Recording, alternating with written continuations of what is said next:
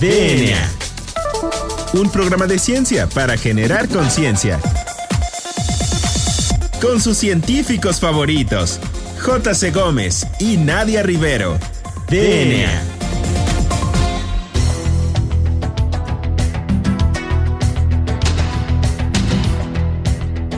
Hola, hola, hola, bienvenidos a este su programa favorito sobre divulgación de la ciencia DNA. Yo soy la doctora Nadia Rivero y bueno, pues me acompaña como en todos los jueves en esta nueva temporada de DNA el famosísimo doctor Juan Carlos Gómez Berjan. Juan Carlos, muy buenas tardes, ¿cómo te encuentras? Muchas gracias por una tercera temporada más de DNA.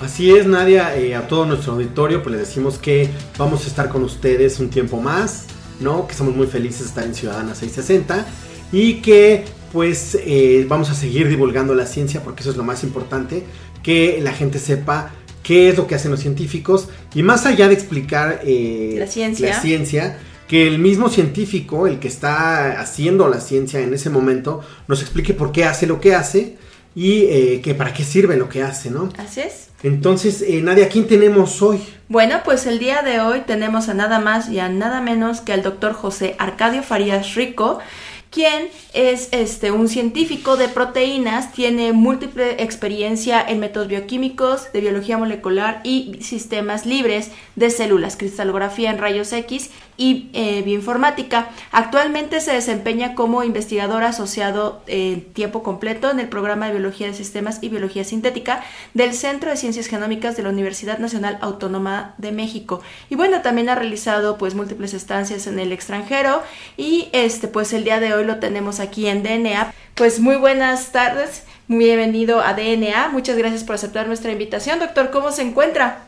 Hoy me encuentro muy bien, muchísimas gracias, gracias por la invitación, estoy muy contento de estar aquí. Bienvenido. Doctor, pues eh, hay que empezar. Yo veo ahí que eh, su currículum dice que cristalografía de rayos X y que es un científico de proteínas. Entonces, ¿qué eso cómo se come para nuestro auditorio que apenas va este, entrándole a estos temas?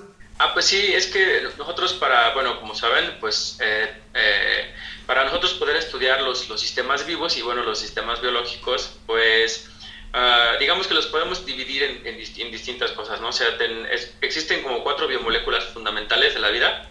Unas, una es el DNA, que es donde, donde se guarda la información, es una molécula muy eficiente para guardar información. Luego tene- tenemos también los lípidos y los carbohidratos, que bueno, principalmente son como las moléculas que funcionan para darle energía a la célula, pero también le dan estructura y funcionan en, en algunas actividades de señalización. Pero los, las, las estrellas de la célula, los agentes funcionales de la célula son las proteínas. Eh, los genes se tienen que, que expresar en proteínas y para que, para que eso pase existe una máquina, una máquina celular maravillosa que se llama, es el ribosoma. Entonces el ribosoma lo que hace es que pesca eh, los genes, bueno, en- a través del mensajero y ese mensajero se, se decodifica en proteína. Entonces, ah, cuando ya tenemos una proteína sintetizada por el ribosoma, es cuando las proteínas pueden hacer su función.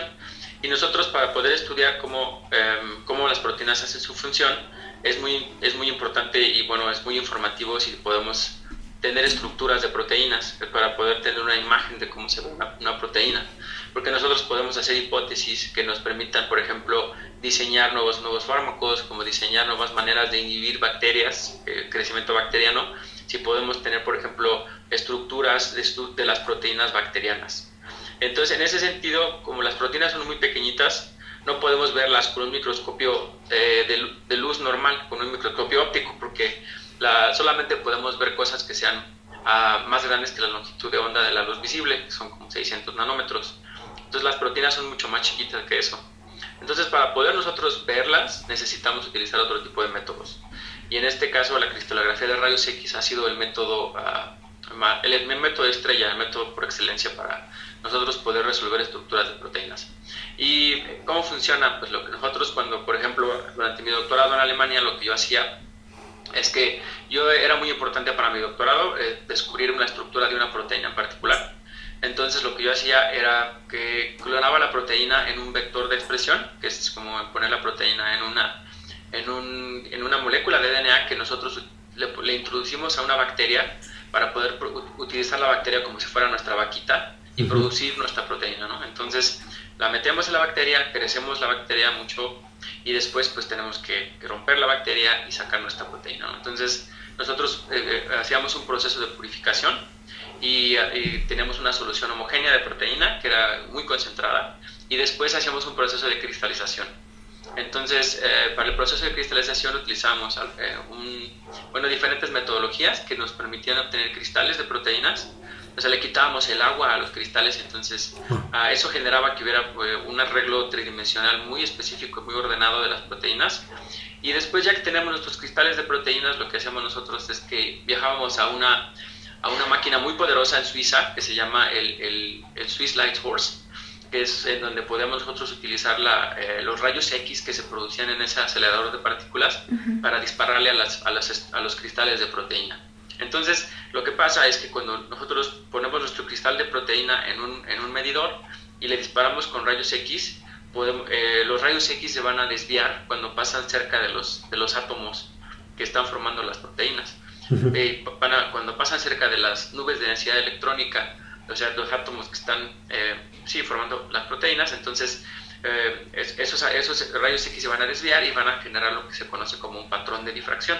Nosotros vamos a a, grabar esos patrones de difracción y vamos a girar, por ejemplo, el, cristal 180 grados para poder tener una descripción completa del cristal.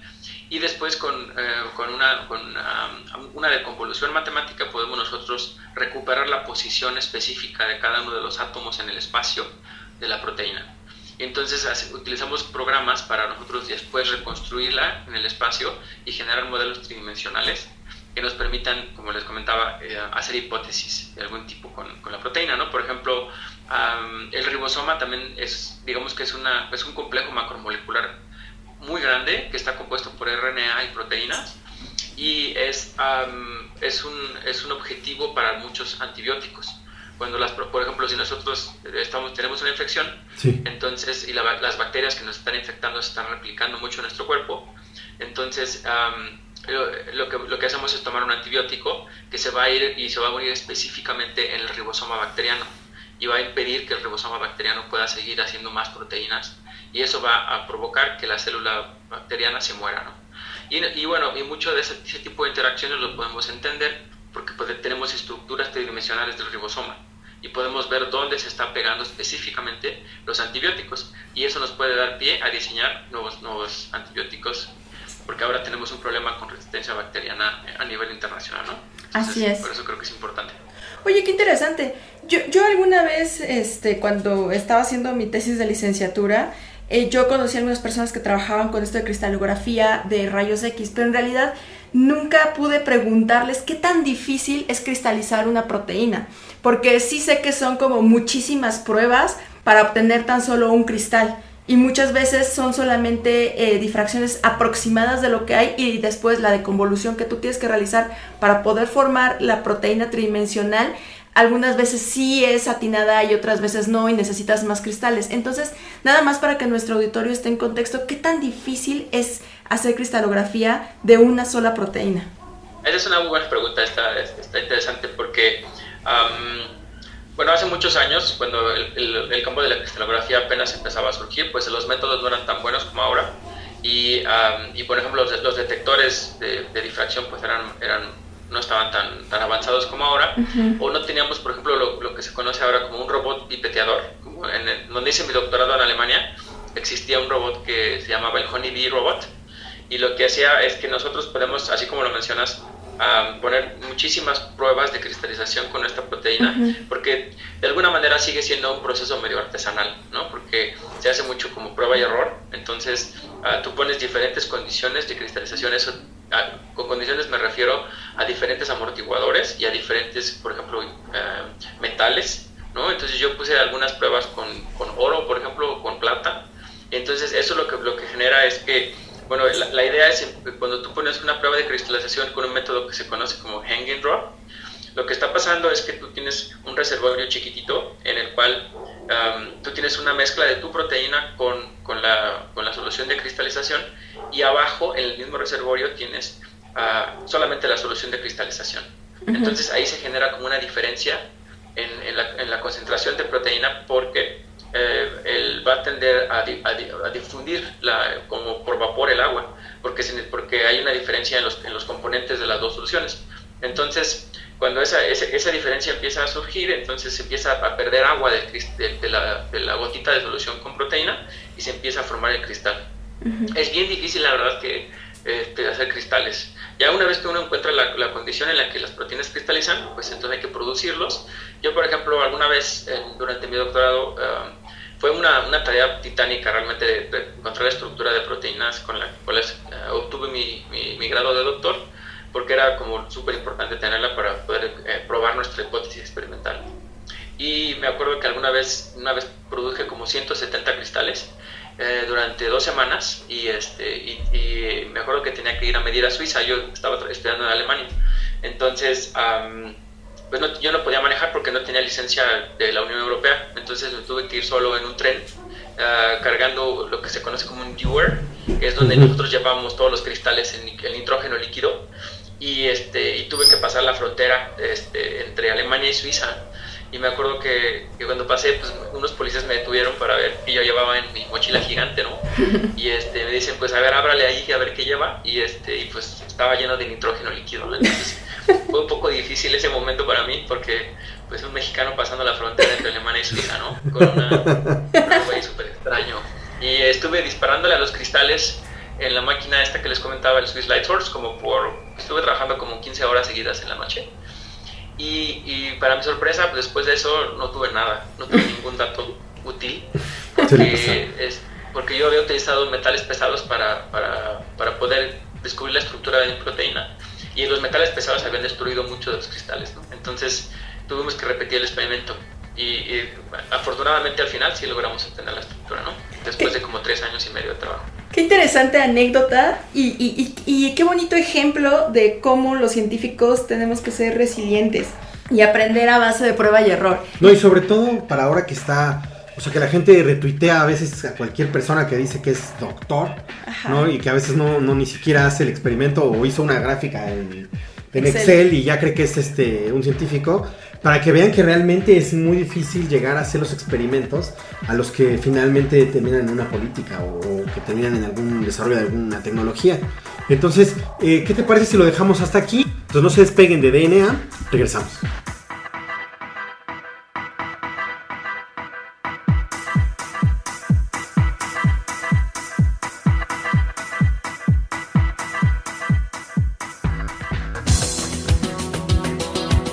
En menos de lo que tus genes se traducen a proteínas.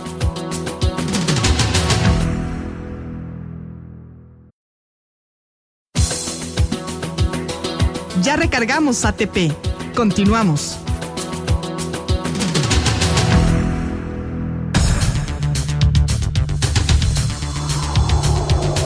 Bueno, bueno, pues ya regresamos a DNA. Recuerden que estamos platicando con el doctor José Farías de el CCG. Y bueno, pues en la sección pasada nos quedamos hablando sobre las anécdotas de ser doctor y, todo lo que uno tiene que pasar para hacer ciencia, y no solamente en México, sino también en el extranjero. Pero ahora pues nos interesa saber, pues, ¿Qué diferencia hay entre biología de sistemas y biología sintética? Pues se puede confundir el término, entonces ¿podrías aclarar esta diferencia, por favor? Sí, miren, eh, aquí en el, edificio donde trabajamos, en el Laboratorio de Biología Sintética y Sistemas, Biología sintética se refiere más a, tratar de extraer, por ejemplo, los elementos del, de, por ejemplo, de la célula. En este caso, ahorita les voy a poner un ejemplo muy importante, muy interesante de lo que es un avance de la biología sintética y, y, la diferencia principal yo creo que radica en que en biología de sistemas lo que tratamos es de describir, por ejemplo, como a la célula como un sistema en este caso, ¿no? Sino, y, y, lo hacemos a través, por ejemplo, de una descripción cuantitativa, ¿no? O sea, se generan modelos matemáticos que que describen, por ejemplo, cómo una célula se reproduce bajo una condición de un antibiótico en particular. Entonces genera un modelo matemático que va a describir eso, ¿no? Entonces, cuando hablamos de biología de sistemas es eso. Por ejemplo, un, avance muy interesante de la biología de sistemas es cuando un científico muy, muy importante que se llama Craig Venter logran producir una célula sintética, pues sí, pero la célula es un sistema vivo, ¿no? Entonces, eso es principalmente la, la diferencia, creo. Cuando hablamos de biología sintética, pues uno de los avances más importantes que estamos haciendo aquí en el laboratorio, lo que tiene que ver con, con un sistema que, que, nosotros queremos establecer. Por ejemplo, el sistema que se conoce como, como expresión libre de células En este caso lo que hacemos nosotros es que purificamos todos los elementos que se necesitan para, para hacer expresión de proteínas, traducción de proteínas a partir del DNA.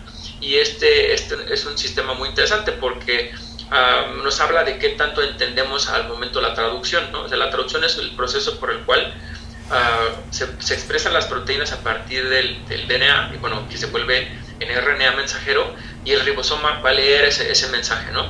Entonces, este avance de biología sintética es muy impresionante porque pues, lo, inventaron unos japoneses hace como seis años, en el cual ellos purificaron cada uno de los elementos de la traducción y son como, digamos, son como 36 proteínas.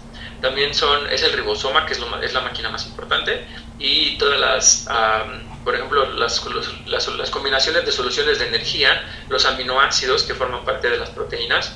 Y este, entonces nosotros purificamos cada uno de esos elementos por separado y los juntamos en un tubo de ensayo y nosotros podemos poner un mensaje de DNA que se va a traducir en proteína. Entonces, si ustedes lo piensan de alguna manera, es una cosa muy, es, muy impresionante, ¿no? Porque eso nos habla de que cuando podemos entender algo a nivel biológico, nosotros podemos extraerlo y utilizarlo para hacer eh, este tipo de avances científicos, ¿no? Y y se pueden utilizar para muchas cosas, ¿no? Como por ejemplo para producir biosensores, este, en circuitos genéticos en papel, por ejemplo, chiquitos, este, podemos detectar si hay arsénico en el agua, ¿no? O sea, cosas así. Este, que antes no se podían hacer, ¿no? De hecho, creo que hasta había algunas propuestas de vacunas de COVID que, que, estuvieran liofilizadas y producidas en, en, el sitio de uso con, con, con, este tipo de sistemas de biología sintética, ¿no? Sí, muy interesante. De hecho, este es un tema hasta hay por ahí una, una competencia, me parece, internacional de biología sintética. IGEM se llama, una cosa así. Todas las aplicaciones. Pero eh, nos gustaría preguntarte, este, José, ¿en qué exactamente, cuál es tu línea de investigación? Que me parece muy interesante. Y, este, y qué, qué aporta a la sociedad eh, esta línea de investigación, que es lo más importante. Sí, claro. Este, por ejemplo, en este caso nosotros estamos trabajando con, tenemos una aproximación bioinformática y también una aproximación experimental, ¿no? Entonces, por un lado, Ah, ahorita estamos empezando un proyecto que es para, en el cual estamos, vamos a diseñar ribosomas, de por, por en, que tenemos dos objetivos con este, con este proyecto. Por un lado tenemos el objetivo ah, aplicado, que es para poder nosotros diseñar ribosomas especializados o ribosomas que estén específicos para producir proteínas difíciles de, producir, porque hay muchas proteínas, por ejemplo, eucariontes, multidominio, que, que son proteínas muy complejas, cuando se quieren expresar en sistemas bacterianos no se puede, porque se agregan y porque no se expresan bien y cosas así, y creemos que tiene que ver con el ribosoma. Entonces vamos a hacer una aproximación eh, aplicada y tratar de, generar ribosomas evolucionados para producir proteínas eucariontes y proteínas que necesitamos expresar. ¿no? Y, y, también lo que nos va, en la parte más básica, digamos, en la parte que, que no tiene una aplicación inmediata, en ese caso, lo que nosotros vamos a, tratar de entender es, es cómo es el, el, ribosoma representa una fuerza evolutiva que va a determinar las características completas de las proteínas en la célula. O sea, porque el ribosoma tiene una carga neta, por ejemplo, negativa muy fuerte, entonces eso va a impedir que las proteínas que tienen una carga también particular, que tengan una carga, por ejemplo, eh, positiva muy fuerte, porque se van a pegostear todas en el ribosoma cuando van saliendo. Entonces, esa es una de mis teorías más importantes al momento de que el ribosoma es como una... Hay, hay, unas moléculas en la célula que se conocen como chaperonas, que ayudan a, otras proteínas a plegarse. Y yo creo que el ribosoma, el, el, el, túnel de salida ribosomal, que es como una estructura por donde las proteínas van saliendo, yo creo que es como, también puede funcionar como una chaperona que, que le va, va, a determinar características específicas de las proteínas. ¿no? Entonces, esa es como una de las partes básicas de, de, cómo estamos nosotros trabajando y, y, también tiene lo que les comentaba de los ribosomas diseñados para expresar proteínas difíciles en la parte aplicada. Y, otra cosa también que estamos eh, estableciendo en el laboratorio es el, uso de una paquetería que desarrolló, se desarrolló en el laboratorio de David Baker en Washington, que se llama Rosetta, que es para diseñar proteínas.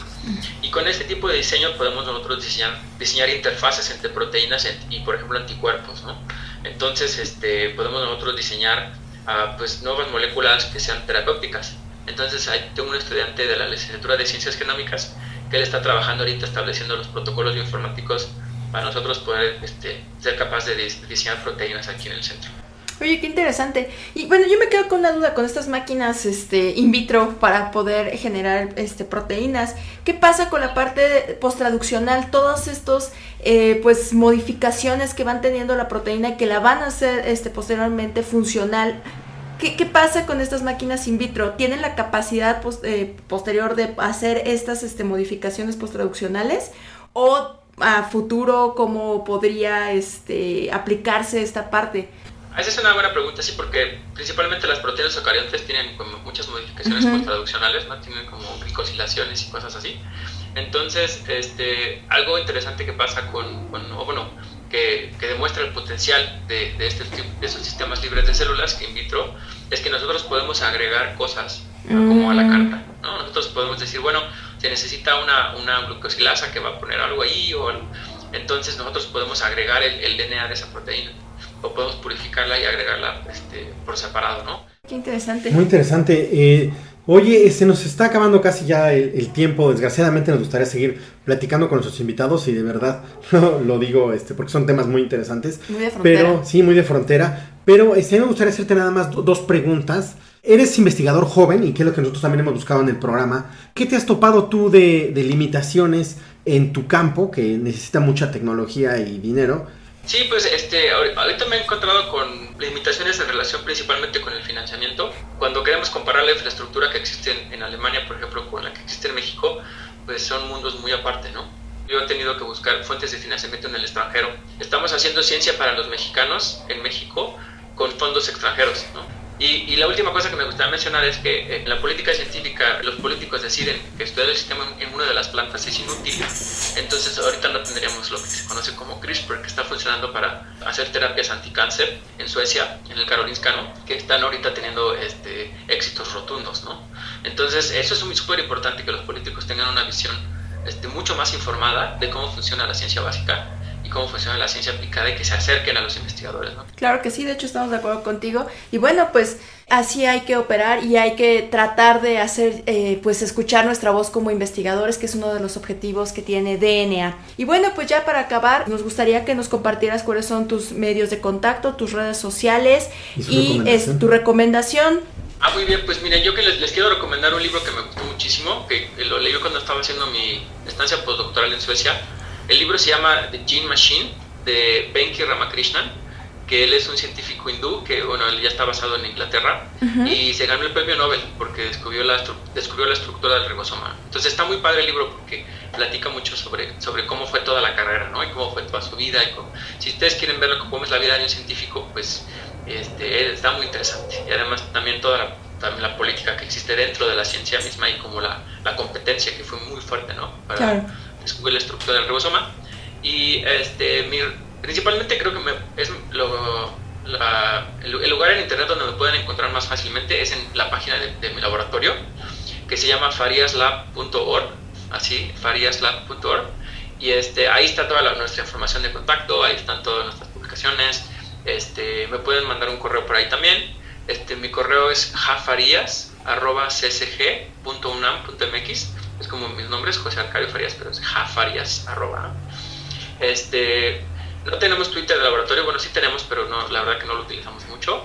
Y este, y pues sí, yo pero creo que principalmente nos pueden encontrar con en la página de internet, ¿no? De fariaslab.org. Muy bien. Muy bien. Y pues la última pregunta que es la que caracteriza a nuestro eh, programa y pone en aprieto siempre a nuestros investigadores es ¿cuál es tu canción favorita? Me está gustando mucho una canción que se llama About Today from the National, ¿no? Entonces yo creo que esa es una buena. Muy bien.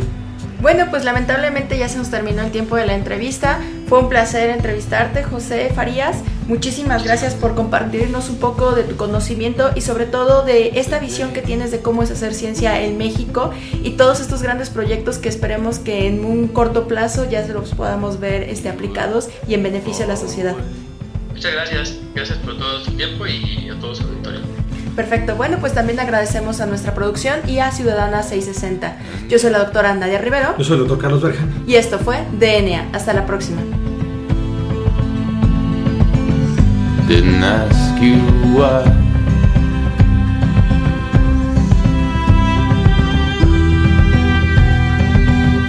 What could I say?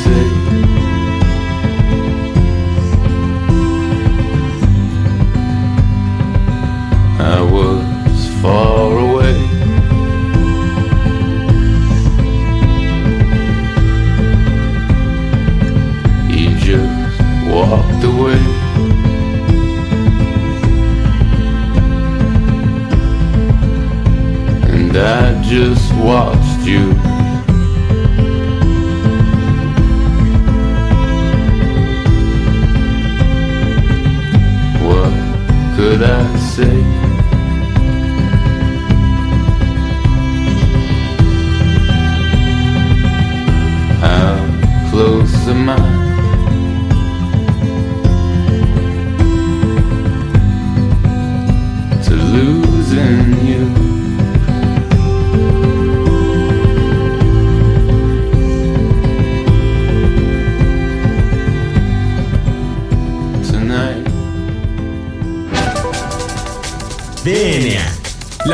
no se crea ni se destruye, solo se transforma.